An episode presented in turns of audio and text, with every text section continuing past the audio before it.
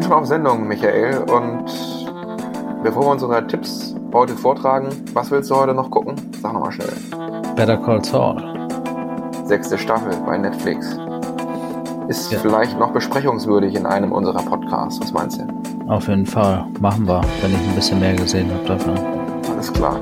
Dann sind wir jetzt aber hier bei Filmrausch und zwar ganz kurz vorgestellt die ersten drei Themen. Zwei Väter suchen verzweifelt nach ihren verschwundenen Töchtern eine übersinnliche Verbindung zwischen zwei Nachbarskindern und eine Doku über Killer auf dem Hamburger Kiez. Diese drei Filmtipps erwarten euch in unserer heutigen Episode und damit herzlich willkommen bei Filmrausch, dem Podcast von der Nordwestzeitung für alle, die auf der Suche nach guten Filmen und Serien sind. Jede Woche erwarten dich bei uns drei Tipps. Wir sprechen über Filme, die schockieren, Serien, die die Seele berühren und verstaubte Klassiker aus längst vergangenen Tagen. Wir sprechen über Western mit skrupellosen Bösewichten, über Dramen, Komödien, Thriller, Kammerspiele und Kriegsfilme für besonders hartgesotten. Wir, das sind zum einen mein Kollege Michael Diederich, er ist echter Filmjunkie, heißt konkret, er sieht meist über 300 Filme-Serien im Jahr. Ansonsten ist Michael ein ganz besauter Typ. Wenn er nicht gerade im Kino oder vor dem Fernseher sitzt, dann schwingt er seine 1,91 Meter gerne aufs Rennrad, tritt ein paar Kilometer kräftig in die Pedalen. Moin Michael. Moin Nils. Und den Typen, den ihr gerade schon gehört habt, das ist mein Kollege Nils Hannes Klotz. Er wird uns wie gewohnt als Moderator durch die Folge führen und hat in seiner Kindheit mit äußerster Freude Vicky und die starken Männer gesehen. Und ja, so privat äh, beschäftigt er sich gerne mit Videos, schneidet gerne, filmt gerne geht öfter mal wandern und bereitet sich, meine ich, auch auf einen Triathlon vor, der irgendwann anstehen müsste. Korrekt, Ende Juni. Ah, okay. Ist allerdings eine Staffel. Ich sitze dann nur auf dem Fahrrad. ah, alles klar. Ja, und äh, heute haben wir ja eine Premierenfolge. Das ist unsere zehnte Folge. Und da kann ich schon mal sagen, danke Nils, dass du so lang dabei bist mit mir zusammen und dass wir das schon zehn Folgen lang machen durften oder dürften. Und ich würde sagen, heute haben wir eine ganz tolle Setlist für die zehnte Folge. Womit wollen wir denn anfangen? Was meinst du? Das sage ich dir gleich. Bevor wir dazu kommen, würde ich noch ganz gerne eine Bitte an unsere Hörerinnen und Hörer loswerden. Und zwar würden wir uns natürlich freuen, wenn ihr hier bei unserem Podcast ein Abo dalasst, egal wo ihr unseren Podcast hört, sei es Spotify oder Apple Podcast oder überall, wo man sonst so abonnieren kann. Und wenn ihr natürlich unseren Podcast wenn ihr ihn gerne hört, weiterempfehlt, vielleicht irgendwie eine gute Bewertung da lasst und ja, alles, was man sonst noch mit Podcasts machen kann. Womit fangen wir an, Michael? Das war deine Frage. Ich habe mir schon so eine kleine Reihenfolge aufgeschrieben und habe für mich festgelegt, wir fangen einfach mal mit Prisoners an. Das ist der erste Film, den wir jetzt hier behandeln wollen. Handelt von zwei Vätern, wenn ich mich nicht irre, ich habe nur den Trailer gesehen, die auf der Suche nach ihren beiden vermissten sehr jungen Töchtern sind. Kindesentführung, also das Thema immer gruselig. Michael, vielleicht kannst du erstmal erklären, wie kommt es denn überhaupt zu dem Verschwinden der beiden Töchter? Ja, es ist äh, Thanksgiving. Wir befinden uns irgendwo, würde ich sagen, äh, was ist das so, Ostküste Amerika, kleinen Vorort von einer größeren Stadt und Dort sind zwei Familien, die zusammen ausgelassen feiern und äh, irgendwann im Laufe des Tages fragt sich Keller Dover, so heißt die Figur, die gespielt wird von Hugh Jackman, einer der Familienväter, ähm, wo die Tochter eigentlich ist. Dann äh, fragt er seinen Sohn, sag mal, hast du die gesehen? Und äh, der andere Vater fragt das Gleiche und dann äh, stellen die fest, dass die beiden Töchter einfach vermisst wurden, dass die nach dem Mittagessen irgendwie draußen waren und dann spurlos verschwunden sind. Und dann beginnt eine Suche und nach, ich würde sagen, 20 Minuten des Films äh, ist schon eine heiße Spur da, ein Wohnmobil, äh, da ist dann auch ein junger Mann drin der möglicherweise diese oder irgendwas damit zu tun hat, mit diesen zwei vermissten Mädchen. Das Problem dabei ist, er, ja, wie soll ich sagen, es hat eine ist sehr beschränkt, limitiert, also versteht sozusagen auch vieles nicht, kann vielen Gesprächen nicht folgen, was die ganzen Ermittlungsarbeiten blockiert, die von äh, dem Detective Loki geführt werden, gespielt von Jack Gyllenhaal. Und man weiß es so zwar nicht. Die haben dann in seinem Wohnmobil die Spurensicherung durchgelassen und alles gecheckt, aber die finden nichts. Und dann sagt sich einfach äh, der Vater Keller Dover, ach, ich mach's auf eigene Faust. Ich, äh, Jetzt sagst du ja auf eigene Faust, da werde ich mal kurz einhaken. Ähm, ja. Ich vermute, dass die Zusammenarbeit vorher, beziehungsweise die Suche auch mit der Polizei zusammen war. Und wenn du jetzt sagst auf eigene Faust, hört sich das so an, als wenn da nicht mehr die Kooperation mit der Polizei folgt. Also wie ist dann das, vielleicht kannst du mal kurz beschreiben, verändert sich das Verhältnis zwischen den Vätern und der Polizei, die ja eigentlich für die Suche zuständig ist. Es ist ein sehr, sehr angespanntes Verhältnis. Die äh, beiden Familienväter, vor allem Hugh Jackman, will natürlich seine Tochter wieder und erwartet dann von der Polizei auch direkt innerhalb kürzester Zeit äh, Erfolge in der Suche. Aber die kommt nicht und das Wohnmobil, diese heiße Spur ist nicht mehr so heiß, weil da findet man keine DNA von den Mädchen, also muss dieser etwas beschränkte junge Mann wieder freigelassen werden, was Hugh Jackman nicht gefällt, so dass er selber äh, startet damit und irgendwie rausfinden möchte, wo sich denn seine Tochter befindet. Und andersherum, die Polizei äh, bleibt natürlich dran an der Sache und startet so großräumige Suchaktionen und ist auch dabei, die Spuren weiter zu untersuchen, aber es frisst sehr viel Zeit. Und diese Zeit hat der Familienvater nicht. Er will es schnell erledigen. Und deswegen. Was ja auch verständlich ist. Was natürlich verständlich ist, deswegen, ich, ich will es nicht zu viel verraten, deswegen schießt er auf jeden Fall an einigen Stellen übers Ziel hinaus. Was seine normalen Beschränkungen oder Rechte als Bürger betrifft, da äh, nutzt er, ich sag mal, altmodische Mittel, um doch noch ans Ziel zu kommen. Und das ist so ein Punkt des Films und es ist eine sehr spannende Geschichte, so viel möchte ich jetzt erstmal sagen. Ich glaube, dann belassen wir es hier an dieser Stelle vielleicht auch schon beim Inhalt, damit wir da nicht ja. zu viel verraten. Ich glaube, die Grundstory ist ganz gut rübergekommen. Ich habe den Film auch noch nicht gesehen, was mich tatsächlich selbst wundert, weil es ist eigentlich, ein, eigentlich eine Story, die so ziemlich in meine Vorliebe für Filme passt. Ist ja auch ein Thriller oder ein Psychothriller. Und der Film ist tatsächlich von 2013. Also ja, ich habe von dem Film komischerweise noch nichts gehört vorher oder habe ihn nicht wahrgenommen. Aber vielleicht kannst du an dieser Stelle mal sagen, Psychothriller, wie gerecht wird dieser Film seinem Genre? Und welches Gefühl hat dich beim Schauen geprägt? Äh, Psychothriller, sagst du? Ist das, was ich so recherchiert habe, ohne dass ich ihn jetzt gesehen habe. Vielleicht kannst du das auch revidieren und sagen, es ist ein anderes Genre. Ich würde sagen, passt relativ. Es ist, man könnte es auch fast sagen, dass es eine Crime-Geschichte ist. Also es ist irgendwo zwischen Crime, Thriller und Psycho-Elemente ein bisschen auch. Ich würde sagen, diese drei großen Punkte, also Thriller, Psycho und Crime-Geschichte. Und alles wird natürlich sehr ruhig inszeniert bei einer Laufzeit von 153 Minuten, ja. Also das ist schon was Besonderes. Wie viele Minuten sagtest du gerade? 153. Ja. Ähm, da muss man schon, ich sag mal, auf diese Machart muss man stehen. Es ist, es, mir ist direkt aufgefallen, es sind auch die Bilder, die sind immer sehr blass.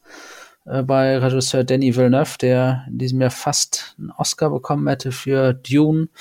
Und er wählt immer so ein bisschen so eine Bildsprache, die ein bisschen von Melancholie geprägt ist. Alles ist ein bisschen entkräftet. Man hat nicht diese krassen Bilder und das gefällt mir irgendwie. Das zieht einen so ein bisschen in eine ganz andere Welt rein und passt auch zu der Geschichte. Zwei vermisste Mädchen, dann hast du diese ähm, blassen Bilder dazu und äh, eine wunderbare Kameraarbeit von Roger Deakins, der schon zwei Oscars hat, glaube ich ich als Beispiel einfach, das ist jetzt ja alles nur Gelaber, so als Beispiel, die beiden Mädchen sind vermisst, dann zeigt die Kamera ganz langsam die, äh, den Vordereingang des Hauses, des Familienhauses und der Kameramann hält einfach ganz langsam auf einen ganz riesigen Baum drauf.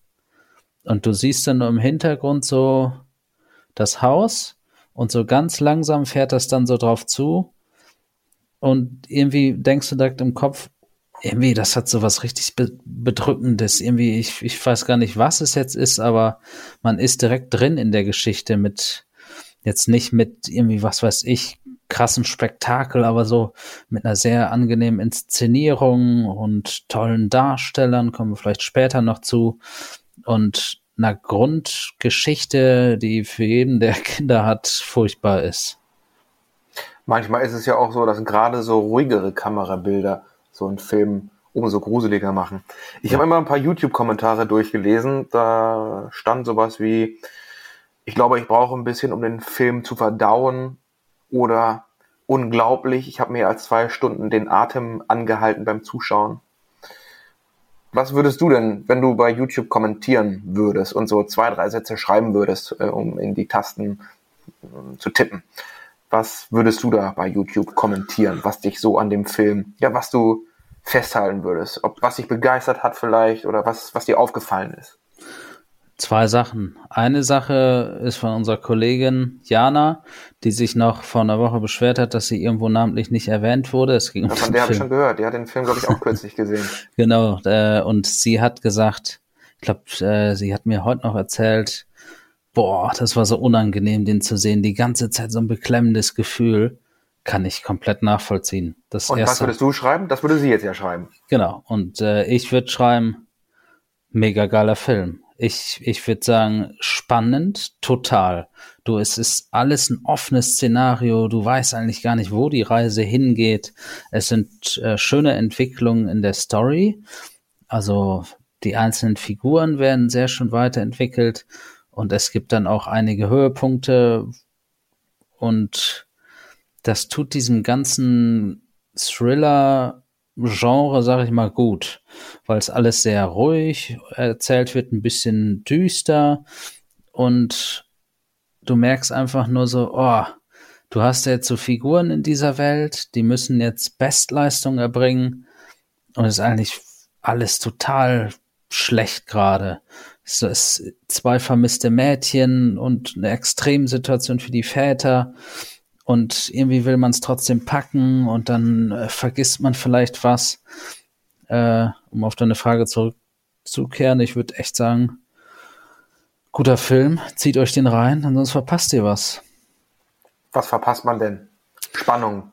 Spannung, du hast eine richtig mitreißende Geschichte und ich würde echt sagen, äh, Jack Gyllenhaal als Detective, also da dachte ich auch nur richtig geil.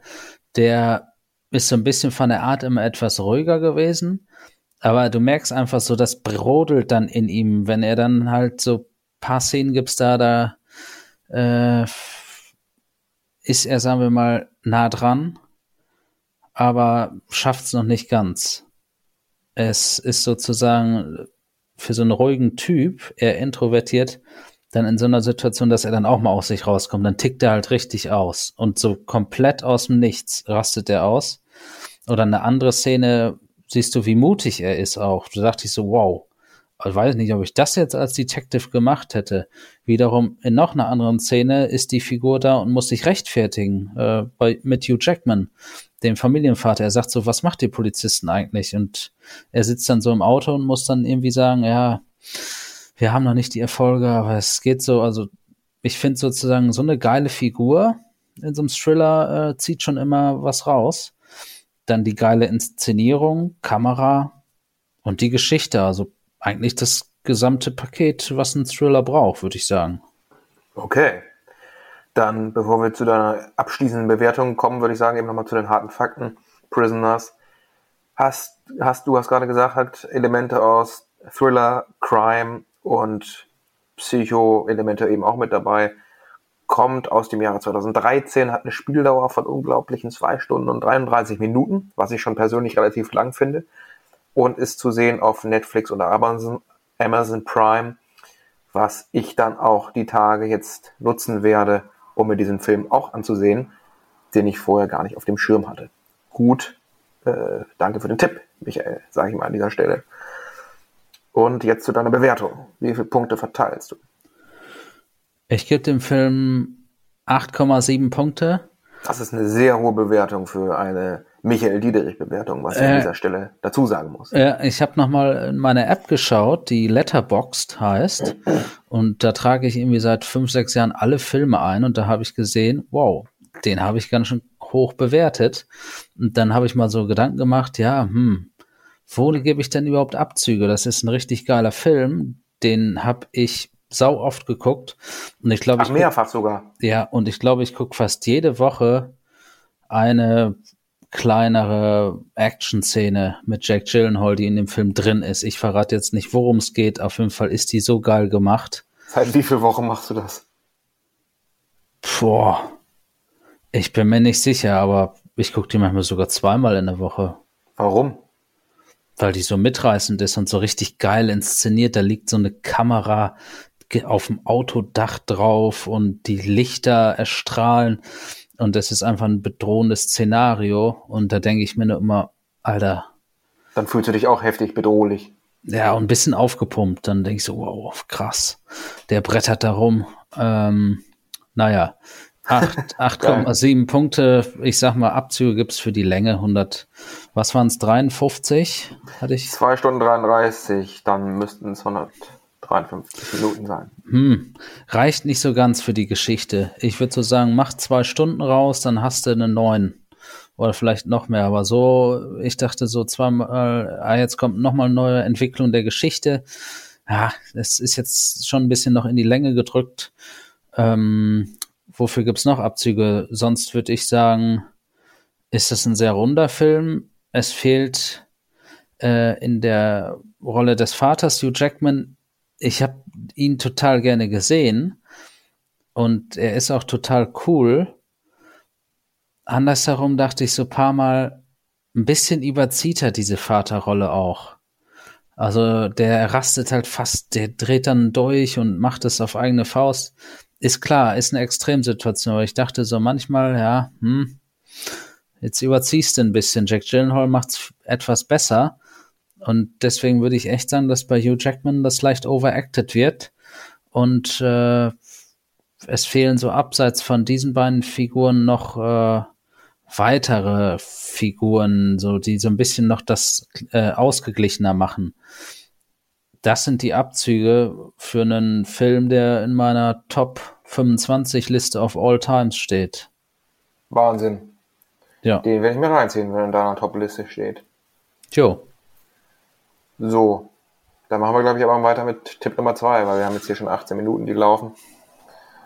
Und sind jetzt bei einem Film, der auch so ein bisschen in die gruselige, gruselige Richtung geht. Und nein, das nehme ich vorweg, liebe Zuhörerinnen und Zuhörer, es ist, handelt sich hier nicht um Huibu das Schlossgespenst, das ist schon mal sichergestellt an dieser Stelle, sondern es handelt sich um den Horrorfilm The Innocents, also, wenn ich richtig Englisch kann, die Unschuldigen. Übernatürliche Kräfte spielen in dem Film eine Rolle. Worum geht's denn in der Grundstory? Hier würde ich es auf ein Minimum Ich esse mal in beschränken. der Zeit kurz meine vegetarische Frikadelle, ne? Während du erzählst. Mach mal. Gönn dir. Äh, ich würde da sagen, bei der Story, und du musst dich mit dem Essen jetzt beeilen, bei dem Film profitiert man davon, möglichst wenig zu wissen. Ich kann nur jedem empfehlen, empfehlen keine Trailer, keine Inhaltsangaben. Das ist ein Film, der reißt dann richtig aus den äh, aus dem Sessel raus, wenn man möglichst wenig weiß. Ich versuche jetzt mal auf ein Minimum zu reduzieren, wenn du deine Frikadelle isst. Noch habe ich im Mund. Okay. Das nennt man Essen, wenn jemand Essen im Mund hat. er nickt, okay. Und ich sag mal, es geht um Kinder, die in einem Wohnblock in verschiedenen Wohnungen äh, leben und feststellen, die haben so paar Kräfte. Einer kann irgendwie Steine bewegen in der Luft, ein bisschen lenken. Die andere ist ähm, gedanklich verbunden mit einem anderen Kind und alle haben so Kräfte, aber die wissen überhaupt nicht, wie sie damit umgehen sollen. Und die erste halbe Stunde ist so unfassbar unangenehm. Es sitzen zwei Schwestern hinten auf der Rückbank eines Autos. Eine von denen ist Autistin, die andere nicht. Und äh, sie denkt die ganze Zeit, dass ihre autistische Schwester keine Schmerzen fühlt. Und dann kneift sie die so, einmal so und guckt so, ob sie jetzt was sagt, sagt nichts. Dann kneift sie die Dollar und zieht so richtig doll unter die Haut. Und es gibt immer wieder solche komischen Szenen, wo so Kinder so echt so richtig schlimme Sachen auch machen. Das klingt irgendwie nach ekeligem Charakter, so. Ja, so richtig ekelig. Und da, das, da dachte ich echt so, boah, wie lang geht der Film noch? Was mache ich hier überhaupt? Also der läuft jetzt gerade im Kino und da dachte ich so, Alter, ist das unangenehm.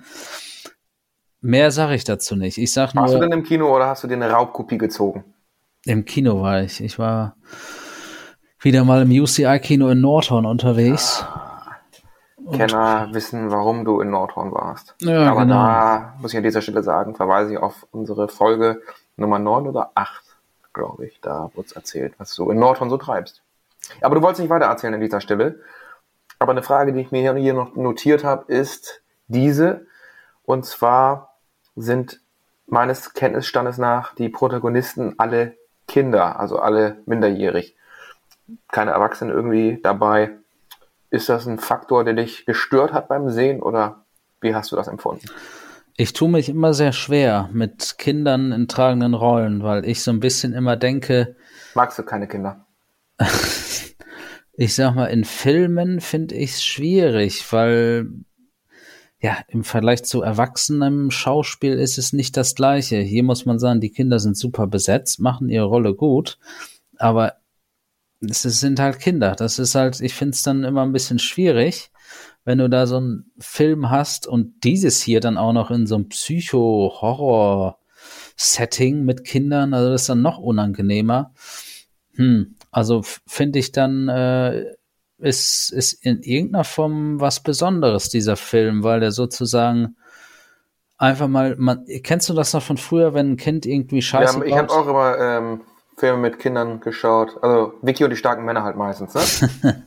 Ne, was, worauf ich darauf hinaus wollte, wenn früher ein Kind Scheiße gebaut hat, dann hieß es so, ja, ist doch noch ein Kind, der wird ja noch erwachsen.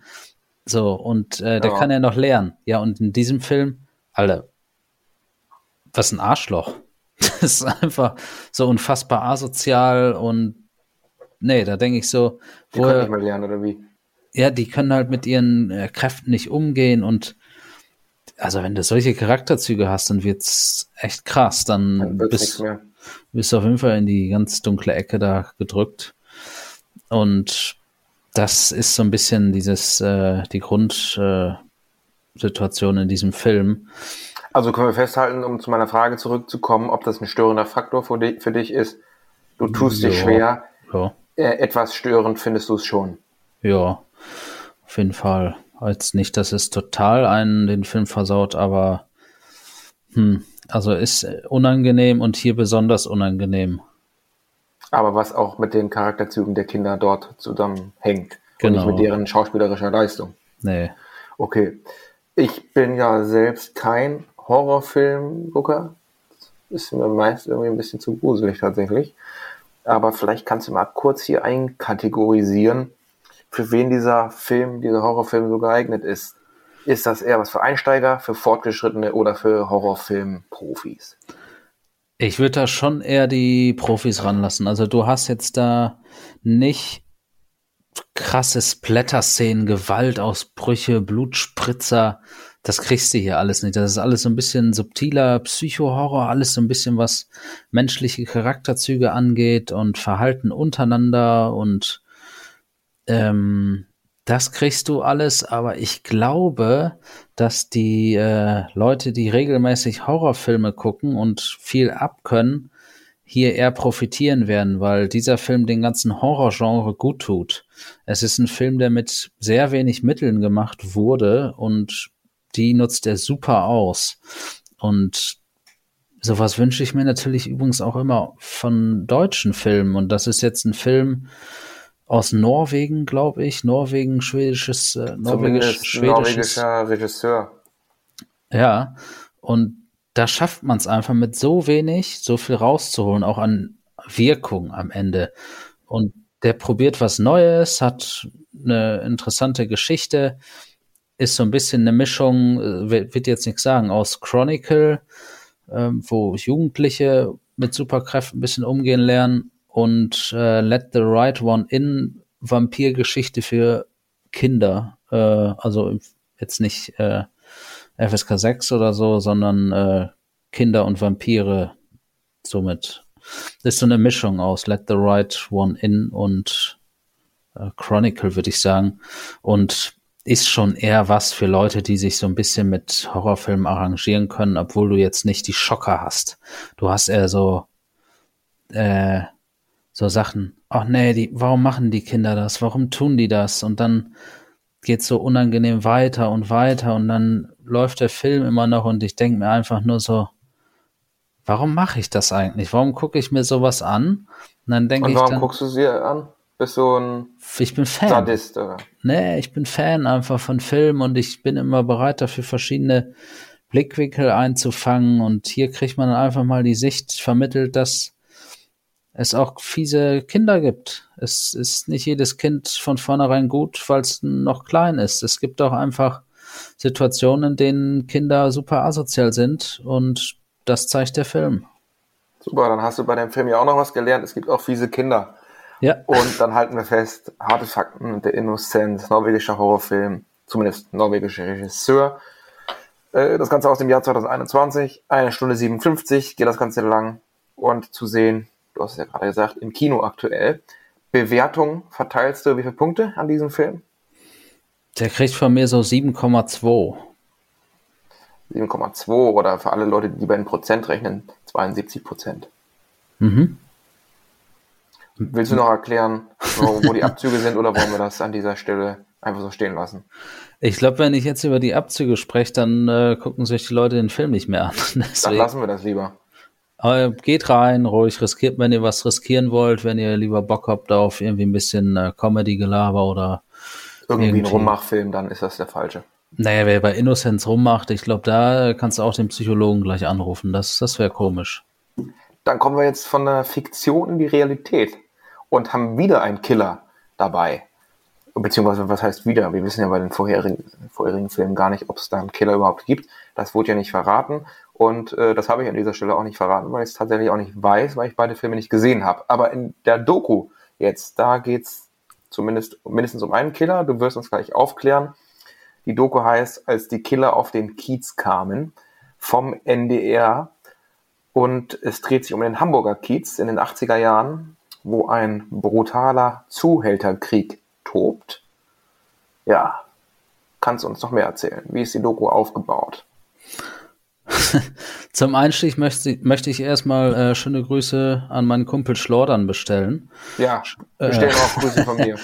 Mach ich, weil er sagte immer mal, ich weiß nicht, einem halben Jahr, naja, die nervt ja schon seit einem Jahr.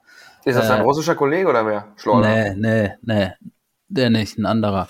Und er meinte dann so, äh, ja, äh, auf YouTube gibt's so eine, so eine NDR Nord Story frei verfügbar, als die Killer auf den Kiez kamen. Und dann sag ich so, was willst du jetzt von mir?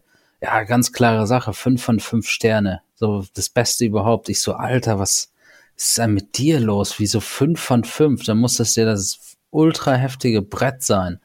Du verteilst aber auch abgesehen davon nie volle Punktzahl. Ja. Das ist für dich ja out of order. Ja, ja, das, äh, genau. Und dann dachte ich, ziehe ich mir das rein. Geht auch, glaube ich, äh, nur eine Stunde. Und es spielt so ein bisschen im, auf dem Kiez, wie der Titel schon sagt. Und Ende der 70er, Anfang der 80er Jahre ähm, gibt es da zwei Zuhälterbanden, die heißen GmbH und Nutella. Und Nutella oder Nutella? Nutella. Echt, nu also wie die Nougat-Creme. Ja, ja, weil das so eine Bande von jungen äh, Männern ist. Und ich sag mal, da kommt dann ein, äh, was ist es denn, ein Österreicher, meine ich, kommt dann auf den Kiez und möchte die ganze Szene neu aufmischen und möchte eigentlich. Wie heißt er denn? Der heißt Werner Pinsner. Oh, das habe ich auch gelesen. Das ist ein Profikiller. Ja, und der äh, erledigt dann nach und nach die ganzen Zuhälter und den, äh, der, die Doku folgt so ein bisschen den ähm, der Polizeiarbeit und natürlich den ganzen Kiezgrößen. Man hat da so Leute wie Karate Tommy, ähm, die dann irgendwie erzählen, wie es damals war, wie er dann da eine Schießerei überlebt hat und was hat er noch erzählt? Ja, irgendwie der äh, Kollege von ihm hat einen Kopfschuss bekommen. Er ist, äh, hat sich abgeduckt, ist hinter den Tresen gesprungen. Dann ging da ein Schuss los. Er hatte eine Ladehemmung und dann musste er irgendwie durch eine andere Tür springen und total wie krass, wie die das nacherzählen. Und Lass mich noch mal kurz eine Frage stellen. Also nacherzählen bedeutet, dieser Werner Pinsner wird auch interviewt? Nee. Oder kommt zu Wort in der Doku? Nee, der lebt nicht mehr. Ah, okay. Der lebt nicht mehr und der ist auch der Killer dann damals und man folgt sozusagen auch den Überlebenden von, von den Bluttaten damals und so ein bisschen dieses Kiez-Flair damals, 80er, Ende 70er wird wunderbar eingefangen und natürlich auch dieser, dieser Slang da, wie die alle sprechen, ich weiß jetzt nicht mehr, wer es von denen war. Einer meinte auch so, dass er immer zum Boxtraining gegangen ist und immer sich nur eine Hand hat bandagieren lassen, weil er dann äh, direkt in seine Sporttasche greifen konnte, um eine Smith Weston zu zücken, falls ein Angreifer reinkommt. Oder er sagte dann so, ja, irgendwann äh, gab es dann ein paar Messerstiche und dann gehst du aus wie eine Milchbüchse. Lass mich raten, diese ganzen Sprüche hast du extrem gefeiert. Das habe ich mega gefeiert. Ich ziehe mir auch seitdem irgendwelche Leute vom Kiez rein und äh, finde es einfach so witzig, wie die dann so Sachen nacherzählen. Irgendwie hat das so was Albernes, aber dann auch was Unterhaltsames. Aber für die muss es ja todernst gewesen sein. Ja, und für die muss es todernst gewesen sein. Ähm, ein geiles Zitat, das möchte ich hier unbedingt in unseren Podcast mit einfließen lassen, von Thomas Born aka Karate Tommy. Er sagte irgendwann, er wäre bei seinem. Warum guckst du nicht immer nach oben? Hast du ja schon an deine Zimmerdecke geschrieben, das Zitat. wäre cool, wenn das hier so an der Wand eingraviert wird. Äh, er sagte irgendwann, ja, er ist dann zu seinem Kollegen gegangen und er wäre irgendwie so traurig, dass das jetzt nicht mehr der gleiche Kiez wäre wie damals. Es hätte sich alles so verändert. Es wäre nicht mehr der gleiche Eck, äh, der gleiche Fleck und dann sagte er zu seinem Kollegen, ach Mensch, hör mir doch zu, das, jetzt müssen wir halt ein bisschen umdenken. Jetzt äh, müssen wir unsere Ärsche dann nicht mehr aus dem Porsche rausheben, sondern aus der U-Bahn. Aber ich kann ja eins sagen, das sind immer noch die gleichen Ärsche wie damals. Der ist gut.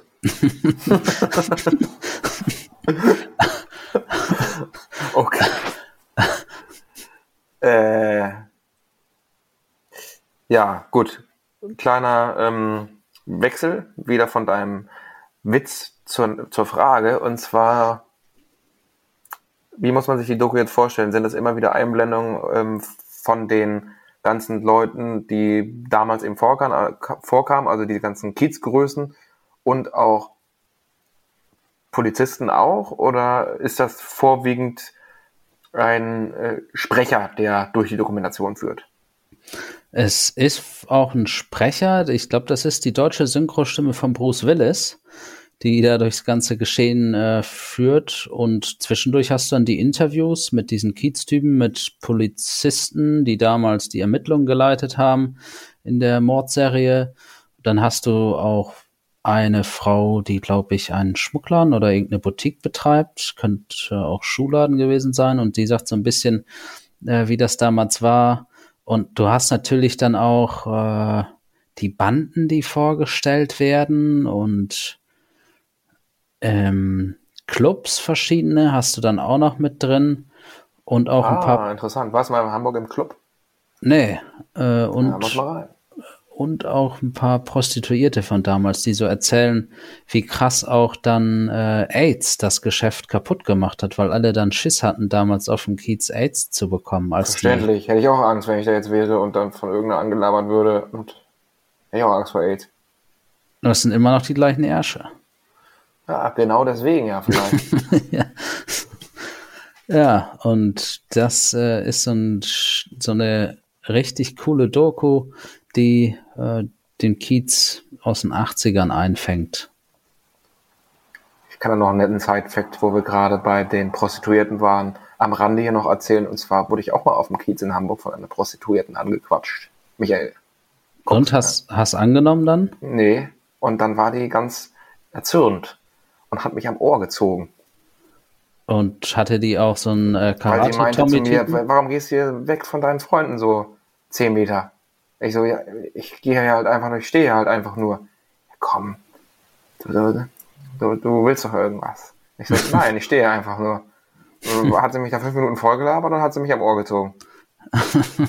Und hatte die irgendeinen äh, Türsteher, der da schon ankam oder war alles friedlich noch?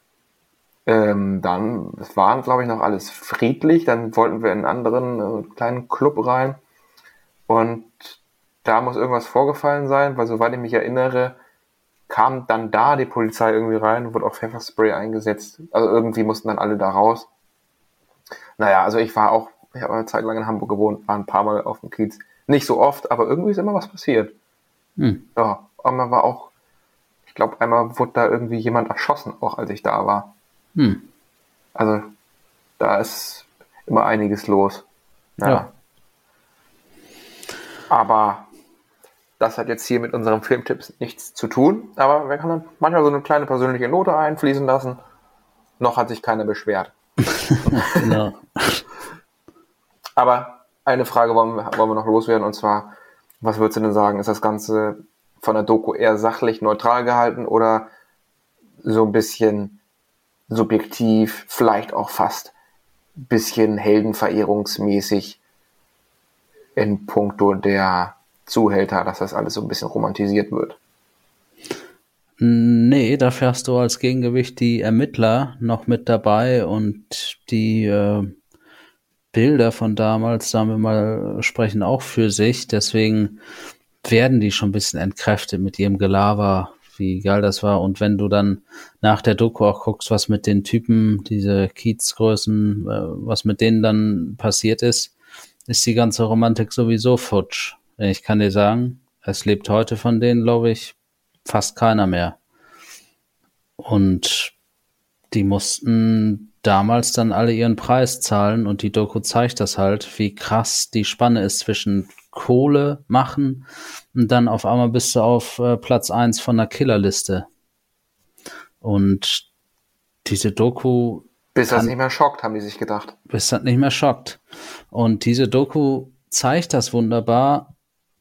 Und es muss, was ich da auch dachte, es muss halt nicht immer äh, irgendeine so Doku sein aus Amerika oder so. Du hast halt auch den Kiez und die damalige Zeit. Was für mich eigentlich, wenn du allein diese Typen da gesehen hast, die ganzen Zitate, die die da raushauen, ich möchte eigentlich mal eine Netflix-Miniserie. Sechs Episoden, einfach Du willst eine Fortsetzung davon. Macht einfach Archivmaterial, was ihr habt von den ganzen Typen, macht da eine Kiez-Serie raus, da wäre ich direkt dabei. Kennst du dieses Gefühl von, wenn du was gegessen hast, so wie so eine Frikadelle und dann kommt dir das so 15 Minuten später so, so ein mulmiges Gefühl steigt dir so ein bisschen hoch? So, so, so leichte Übelkeit, so minimal. Das habe ich immer, wenn ich zu einem großen Fastfood-Laden gehe. Ah. Nicht, nicht gut. Ich habe das Gefühl bei den Fastfood-Läden nicht. Ah, okay. Naja, auf Okay, jeden du wünschst dir Fall. eine Fortsetzung oder zumindest eine Staffel. Ja, da muss, da kann man, da ist so viel Stoff, die hauen so viel Zitate raus, da will ich was sehen. Aber da kann ich dir ganz klar empfehlen, weiter im NDR-Doku-Universum zu schauen, weil da wird es noch einiges geben, was auf dem Kiez oder St. Pauli oder irgendwo dort in die Richtung spielt. Cool. Muss mal vorbeischauen. Ja, ansonsten wollen wir zum Ende kommen. Einstündige NDR-Doku, hast du gesagt, aus dem Jahr 2012. Zu sehen ist das Ganze, haben wir noch gar nicht gesagt, auf YouTube. Ich habe es in der ARD-Mediathek ehrlich gesagt nicht gefunden. Du glaube ich auch nicht. Du hast glaube ich auch auf YouTube reingezogen. Und ja, wie man gehört hat, bist äußerst angetan von diesem rauen Ton, von diesen rabiaten Umgangsformen mit heftigen maskulinen Männerzitaten. Da ja, hast du dir auf jeden Fall einige Zitate gemerkt und würdest du am liebsten eine ganze Staffel von haben. Das wird sich bestimmt auch in der Bewertung niederschlagen. Ja, die 5 von 5, die Schlottern da vergeben hat, gebe ich nicht. Ich sag, das ist eine geile Doku und gebe 8,4 Punkte. Hätte mich auch gewundert, wenn du mal einmal Schlordern recht geben würdest. Ja, 60 Minuten, da ist für eine Doku auch ein bisschen schmal und ich Ja, sag man kann es ja aber auch nicht recht machen. Entweder zu lang oder zu kurz. ja, und ich sag mal, das ist auch nicht hochwertig produziert. Da hätte man auch schon ein bisschen hochwertiger alles abfilmen müssen. Ja, was willst du haben? Das ist aus den 80er Jahren. Ja, Außerdem, toll. außerdem hast du eben gesagt, die sind alle schon verstorben. Oder ein Großteil. Also wenn ich jetzt zurückrechne 80er Jahre und die waren da alle 50, dann ja, ist jetzt auch nichts Ungewöhnliches. Ja, dann passt doch auf. Hollywood restauriert die ganze Zeit altes Archivmaterial und benutzt für bereits verstorbene Leute einfach äh, CGI-Bilder. Wieso kann man das denn nicht mit einer Kiez-Doku machen? Na gut. Okay, wenn du das als Punktabzug wertest, dann ähm, ja, kannst du ja mal dem NDR schreiben, was sie zukünftig anders machen sollen, wenn sie dann die Staffel rausbringen oder eine Fortsetzung oder dergleichen. Ich schreibe denen wohl ein Drehbuch für die Kiez-Geschichte. Okay, nimm mich in BCC dann bitte, damit ich weiß, dass du das abgeschickt hast. okay. Ja, ansonsten, liebe Zuhörerinnen, liebe Zuhörer, sagen wir an dieser Stelle Tschüss.